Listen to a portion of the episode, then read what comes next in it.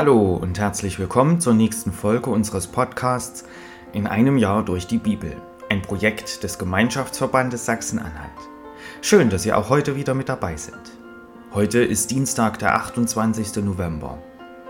Wer hat bzw. hätte heute Geburtstag? Zum Beispiel Friedrich Engels.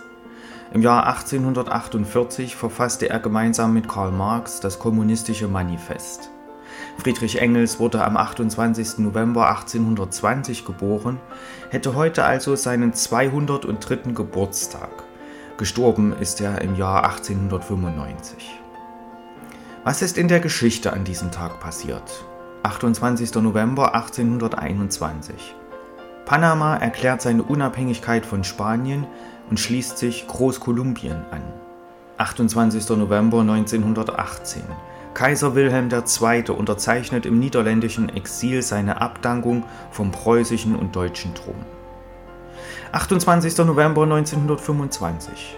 In Nashville wird zum ersten Mal die Radiosendung Barn Dance Show ausgestrahlt.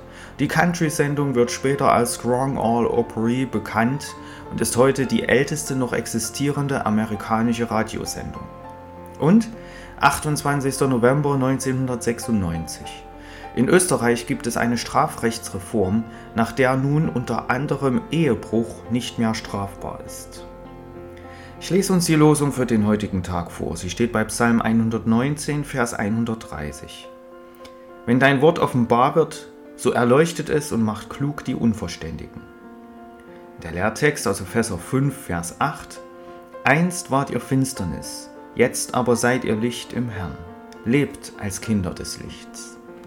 Nun wünsche ich Ihnen viel Freude mit den heutigen Beiträgen und einen gesegneten Tag.